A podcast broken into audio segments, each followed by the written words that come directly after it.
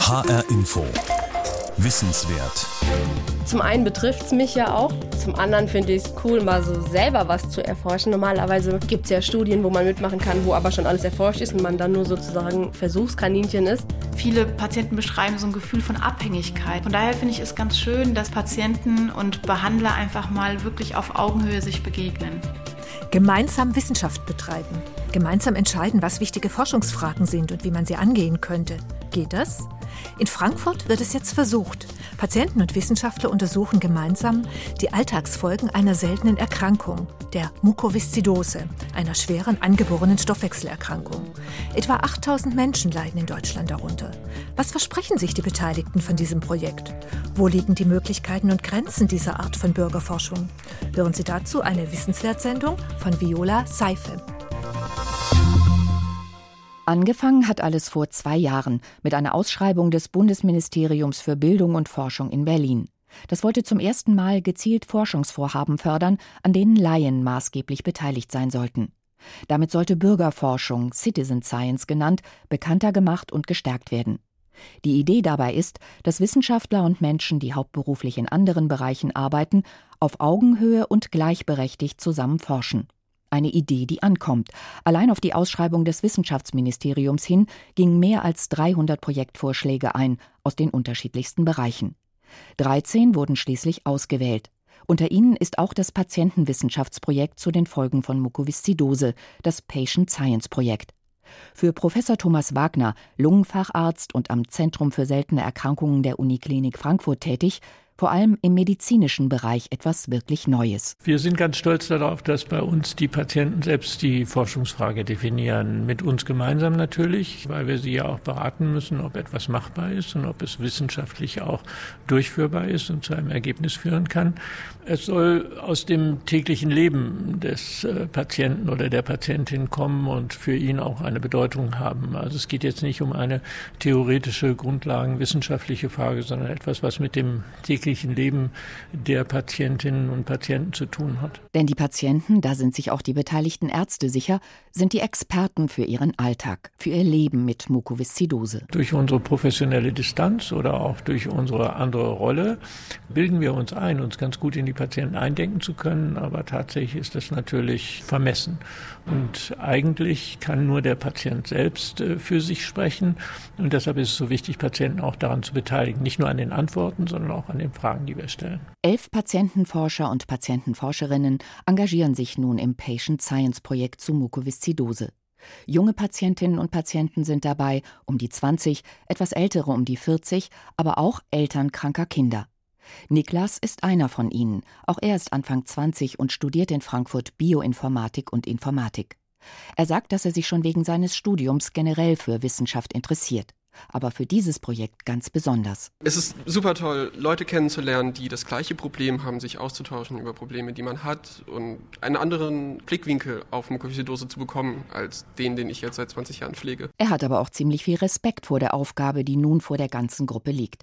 Das hat er schon vor dem ersten gemeinsamen Treffen gemerkt. Total. Für mich war es das allererste Mal, Mukoviszidose-Patienten zu sehen, außer mich selbst. Ich bin hingefahren mit der Bahn und ich war die komplette halbe Stunde total aufgeregt. Einfach weil ich habe mich vorher nie so stark eingesetzt für Mukoviszidose und das ist total neu, so damit konfrontiert zu werden. Zu den elf Patientenforschern kommen zehn Berufsforscherinnen und Berufsforscher hinzu von der Uniklinik in Frankfurt, dem Fraunhofer Institut für System- und Innovationsforschung in Karlsruhe, kurz ISI genannt, der Ostfalia Hochschule und dem Selbsthilfeverband Mukoviszidose e.V.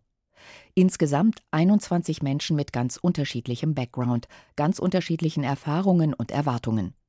Projektkoordinator Nils Hayen vom Fraunhofer ISI erzählt, dass diese große Gruppe trotzdem den ersten wichtigen Schritt schon gemeistert hat. Wir haben uns jetzt in einem Prozess, in dem zwei Workshops im Mittelpunkt standen, den wir alle zusammen gemacht haben, Berufs- und Patientenforschern, darauf verständigt, dass wir erstmal relativ grundsätzlich erheben wollen, was eigentlich die typischen und wichtigsten Probleme im Alltag und auch Konflikte sind von Betroffenen in dieser Erkrankung und da eine gute Grundlage zu legen, um dann zu sehen, auch schon mitzuerheben, wie gehen denn eigentlich die Leute da mit diesen Herausforderungen um? Kann man daraus Schlüsse ziehen, wie man anderen helfen kann, damit besser umzugehen, wenn das sich bewährt hat? Das Ziel der 21 Patienten und Berufsforscher ist es, die Folgen der Erkrankung und den Umgang damit besser zu verstehen um letztlich das Leben mit Mukoviszidose ein Stück weit leichter zu machen. Und das ist auch dringend nötig, denn bis heute ist die Erkrankung nicht heilbar. Mukoviszidose wird auch zystische Fibrose oder kurz CF genannt. Sie ist eine schwere Erberkrankung, verursacht wird sie durch ein Gen und viele unterschiedliche Mutationen dieses Gens. Dr. Olaf Eickmeier, Kinder- und Lungenfacharzt am Christiane Herzog CF Zentrum der Uniklinik Frankfurt und einer der Berufsforscher im Patient Science Projekt. Es gibt über 2000 verschiedene Genveränderungen, die man gar nicht auswendig kennen kann, aber im Wesentlichen ist gestört der Salztransport der Salztransport in vielen drüsenbildenden Organen, da gehören die Atemwege dazu, die Lunge, da gehört aber auch die Bauchspeicheldrüse dazu oder der Darm. Und was passiert ist, dass die Sekrete eindicken. Und da kommt auch der Name her, Mukoviszidose, Muko von Schleim und Viszidose von klebrig. Über winzig kleine Tunnel wird das Salz bei gesunden Menschen aus dem Inneren von Zellen nach außen geleitet, zieht dort Wasser an. So bleibt die Schleimhaut vieler Organe, der Lunge zum Beispiel oder der Verdauungsorgane, gut befeuchtet. Sie kann eingedrungene Keime einfangen, abtransportieren und damit vor Infektionen schützen. Bei Mukoviszidose ist der Wasser- und Salzhaushalt gestört. Es gibt zu wenige dieser kleinen Tunnel oder sie funktionieren nicht richtig, sodass Chloridione, ein Bestandteil von Salz, nicht ausströmen und Wasser anziehen können. Die Folge, der Schleim wird zähflüssig. Er kann nicht mehr richtig abtransportiert werden. Bakterien oder Viren auch nicht. Wir wissen, dass bereits wenige Stunden schon nach der Geburt Veränderungen in der Lunge nachweisbar sind. Das heißt, wenn dieser Salztransport nicht funktioniert, dann kommt es zu einer Entzündungsreaktion. Im Rahmen dieser Entzündungsreaktion wandern Abwehrzellen in die Atemwege und diese Abwehrzellen entlassen zerstörende Eiweiße, die die Atemwege angreifen. Was dann passiert, ist meistens ein Teufelskreislauf. Es kommen Bakterien hinzu und diese Bakterien wiederum greifen die Lunge an, führen zu noch mehr Entzündung und so ist dieser Patient dann in einem Teufelskreislauf, was letztendlich dann zum Funktionsverlust des Organs führt. Der zähflüssige Schleim sammelt sich bei Mukoviszidose aber nicht nur in der Lunge an, sondern auch in anderen Organen wie der Bauchspeicheldrüse oder dem Darm. Als Folge bildet die Bauchspeicheldrüse nicht ausreichend Verdauungsenzyme und langfristig erkranken Betroffene häufig an Diabetes. Der Schleim kann zu Verstopfung und sogar zu einem lebensbedrohlichen Darmverschluss führen. Die Gefahr besteht schon bei Neugeborenen. Zwar gibt es seit 2016 ein Neugeborenen-Screening auf angeborene Stoffwechselerkrankungen, also auch auf Mukoviszidose, aber noch in den 80er Jahren war es keineswegs selbstverständlich, dass die Erkrankung frühzeitig erkannt wurde. Die Eltern von Tim aus Frankfurt bekamen die Diagnose erst, als er schon zwei Jahre alt war. Ein junger Arzt erklärte damals Tims Mutter, was Mukoviszidose für ihren kleinen Sohn bedeuten könnte. Tim erzählt. Danach hat sie dann gefragt, ja, gibt es möglicherweise kognitive Einschränkungen? Also ja, resultiert da vielleicht auch eine geistige Einschränkung, Behinderung daraus? Und da sagte der Arzt wohl zu ihr, das wohl nicht. Es ist sogar so, dass ein überdurchschnittlicher Teil der Mukoviszidose-Patienten später aufs Gymnasium gehen, wenn sie denn so alt werden. Und daraufhin fragte meine Mutter, wie alt wird denn mein Kind? Und daraufhin sagte der Arzt wohl, ja, die Wahrscheinlichkeit, dass ihr Kind zehn Jahre alt wird, liegt sehr, sehr, sehr gering. Ein Schock für Tims Eltern, aber in den 80er Jahren noch viel zu oft bittere Realität. Olaf Eickmeier von der Uniklinik Frankfurt sagt, dass sogar bis Anfang der 2000er Jahre nur knapp ein Drittel der Betroffenen das Erwachsenenalter erreichte. Bis lebenserhaltende und lebensverlängernde Therapien gefunden waren, dauerte es lange. Dazu gehörte damals dann vor vielen Jahrzehnten auch die Enzymersatztherapie, sodass überhaupt Nährstoffe und Fette für den Körper zur Verfügung stehen konnten.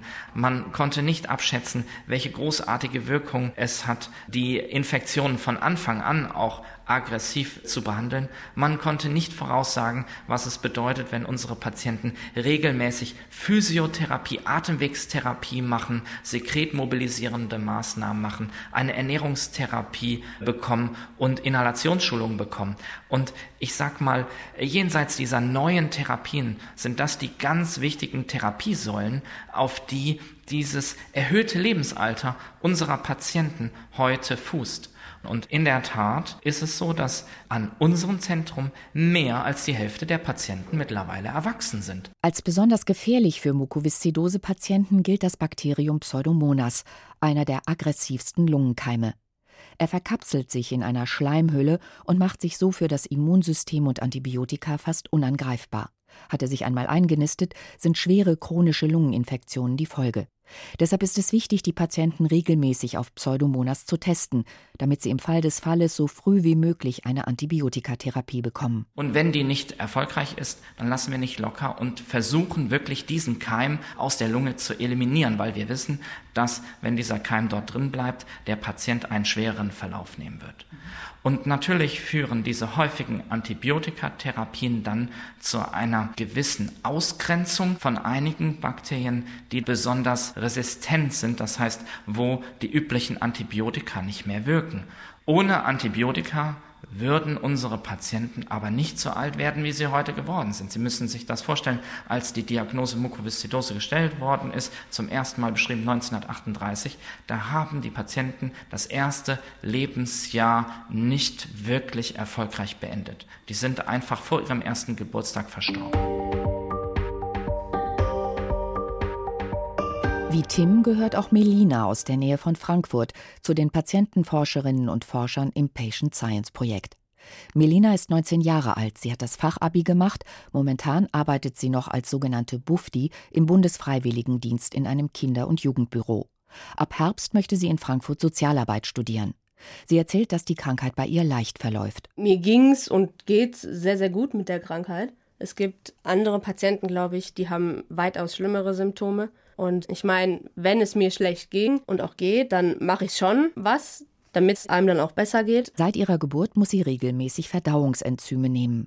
Sie inhaliert auch jeden Abend, damit sich der Schleim in ihren Atemwegen nicht verdickt und sich keine gefährlichen Keime festsetzen können. Deswegen muss man auch aufpassen, dass man nicht in so stehende Gewässer geht. Also zum Beispiel jetzt ein See oder gerade so an einem Fluss, der fließt zwar, aber das Ufer, das steht ja trotzdem. Das ist genauso wie auch Wasser in den Wasserleitungen steht. Deswegen ist da auch die Familie ein Stück weit wichtig, wenn man sagt, man will duschen, dass einmal die Dusche laufen lassen wird und man sich halt nicht die ganzen Keime einfängt. Auch wenn ich jetzt allein zu Hause bin, gehe ich rein, halte mir die Nase zu, drehe die Dusche auf und gehe wieder raus.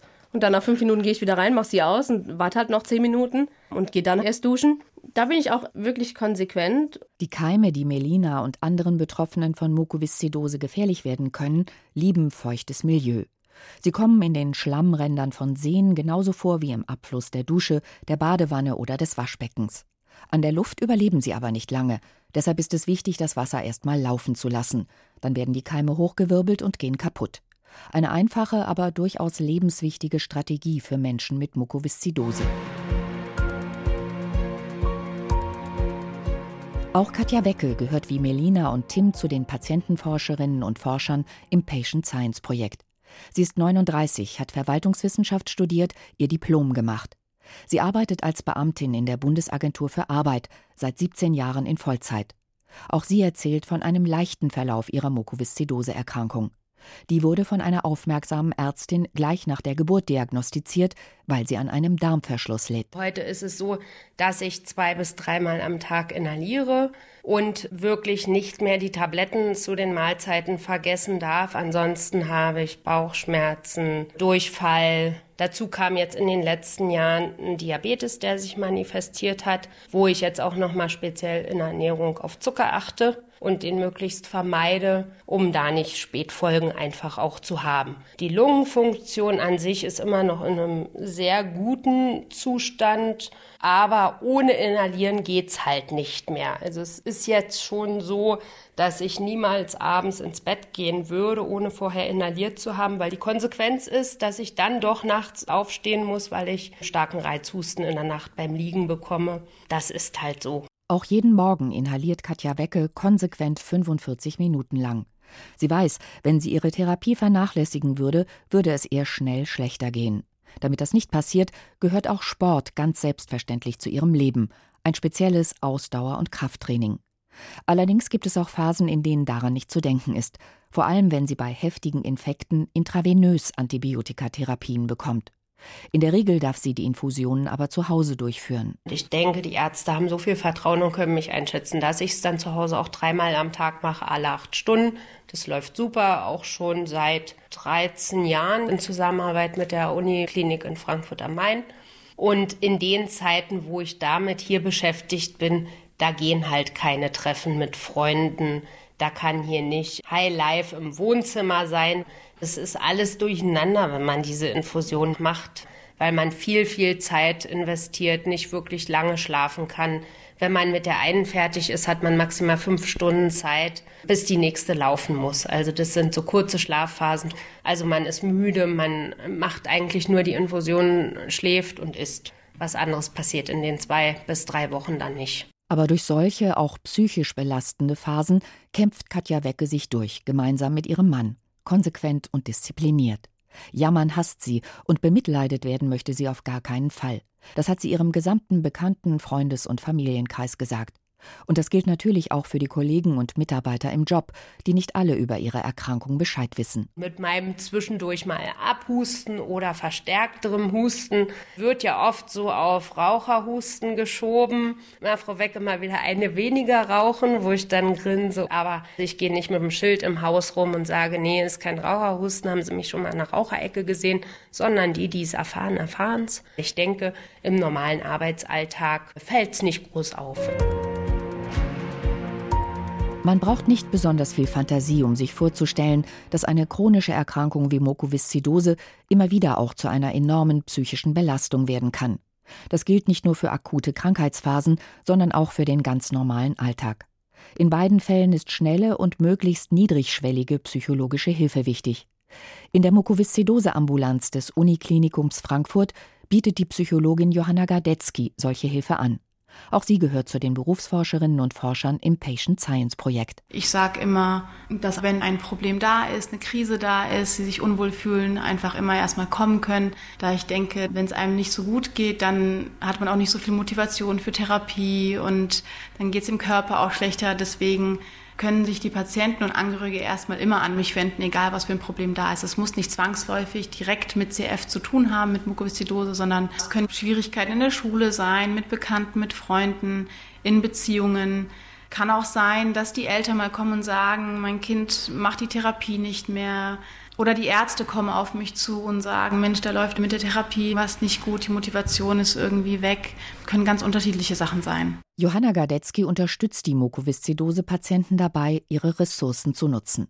Ressourcen, die ihnen in ähnlichen Situationen vielleicht schon mal geholfen haben. Sie entwickelt mit ihnen zusammen neue Ideen und neue Strategien, um Krisen oder Rückschläge gut zu verarbeiten. Allerdings, ein Hauptproblem kann auch sie nicht dauerhaft lösen. Ich glaube, das Hauptproblem ist immer wieder der Umgang mit Unsicherheit. Der Krankheitsverlauf ist einfach ungewiss. Durch eine hohe Therapietreue kann man den Krankheitsverlauf positiv beeinflussen, aber es kann immer wieder etwas kommen, womit die Patienten nicht gerechnet haben, was sie sich vielleicht nicht erklären können. Zum Beispiel, sie inhalieren regelmäßig, sie machen ihre Therapie regelmäßig und trotzdem kann es Phasen geben, in denen einfach die Lungenfunktion dann plötzlich schlechter wird. Oder der Lunge geht es gerade gut und es kommt irgendein neues Organ dazu, was Probleme macht. Es ist also einfach immer ein Umgang mit der Unsicherheit. Und je nachdem, wie belastet die Patienten gerade sind in ihrem Alltag, ist diese Unsicherheit leichter oder schwerer zu ertragen. Nicht selten stehen auch wichtige neue Weichenstellungen an, auch dabei unterstützt Johanna Gardetzky die Patienten. Viele begleite ich auch bei dem Prozess, bei der Frage, kann ich noch weiterarbeiten, möchte ich noch weiterarbeiten oder ist jetzt der Schritt zu sagen, okay, jetzt beantrage ich die Rente. Und das ist auf jeden Fall eine schwierige Phase für viele Patienten. Ja, einfach sich auch einzugestehen, ich schaffe das jetzt nicht mehr. Patientenforscher Tim aus Frankfurt ist gerade mittendrin in dieser Phase. Er ist Sozialpädagoge, hat lange überlegt, ob er wegen seiner Mukoviszidose-Erkrankung wirklich einen Rentenantrag stellen soll.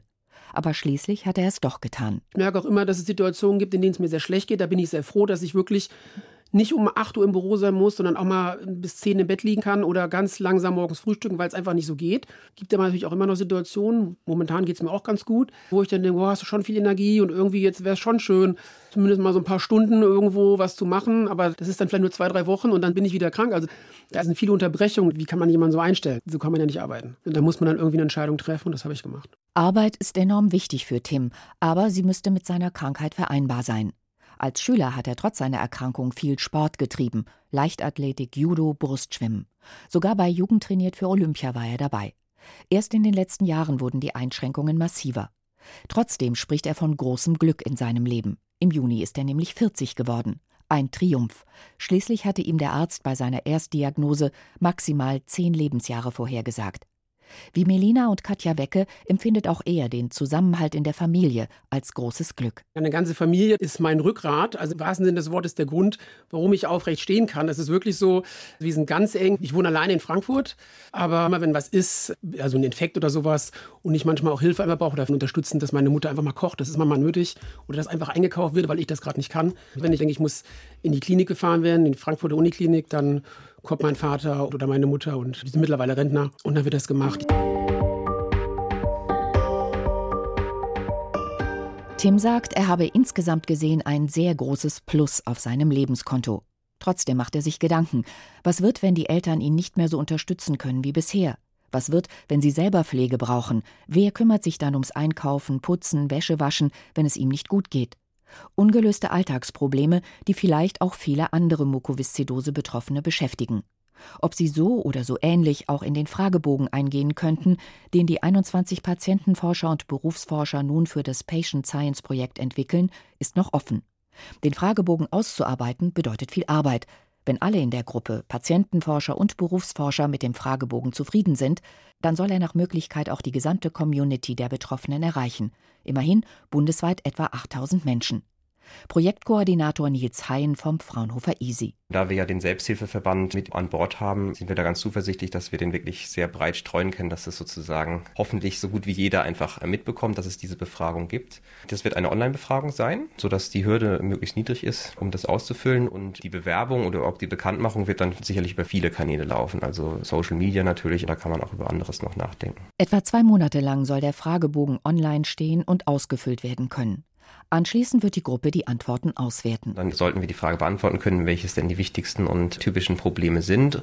Im positiven Fall haben wir zu den wichtigsten und typischen Problemen auch schon Daten und Erfahrungen durch die Befragung gesammelt, wie die Leute damit umgehen und können daraus Empfehlungen ableiten oder zumindest Wege aufzeigen, wie vielleicht Leute, die auch diese Probleme haben, da einen guten Weg finden, der sich bewährt hat durch andere Betroffene. Dann könnten wir über Formate nachdenken, so ein Wissen auch an alle zu spiegeln in die Community. Und dann können wir in unserem Verbund nachdenken, wer könnte da eigentlich was tun, um da voranzukommen, um die Gesamtsituation zu verbessern von den Betroffenen. Der Grundstein für das Patient Science Projekt ist also gelegt. Genügend Motivation für die nächsten Monate ist auch vorhanden, sagt die Patientenforscherin Melina. Zum einen betrifft es mich ja auch. Zum anderen finde ich es cool, mal so selber was zu erforschen. Normalerweise gibt es ja Studien, wo man mitmachen kann, wo aber schon alles erforscht ist und man dann nur sozusagen Versuchskaninchen ist. Und dieses Projekt fand ich total interessant, weil man selber was machen kann und auch sich mit anderen Patienten, die man auch nicht kennt, austauschen kann und auch mit anderen Eltern, wie die das sehen, wie die das handhaben mit den Kindern und mit den verschiedensten Ärzten und Forschern auch, sich auszutauschen. Fand ich schon interessant, hat mich angesprochen und macht auch viel Spaß. Auch die Berufsforscherinnen und Forscher im Projekt, wie die Psychologin Johanna Gadetzky, sind optimistisch. Ich finde, das ist ein ganz wertvolles Projekt und eine sehr große Chance,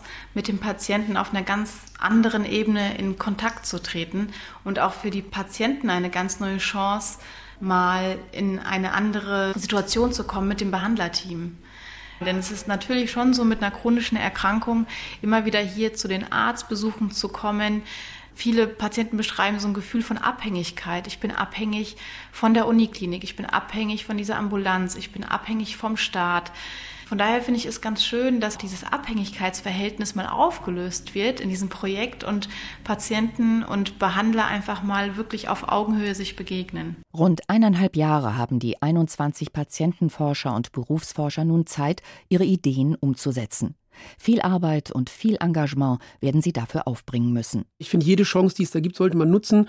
Stellvertretend auch durchaus andere, möglicherweise chronische Erkrankungen, die selten sind, auch wenn es andere Krankheiten sind, aber die Probleme, die der Patient hat, die die Familie hat, Freundeskreis, das ist ja durchaus übertragbar, denke ich. Dass man diese Möglichkeiten nutzt, das finde ich wichtig.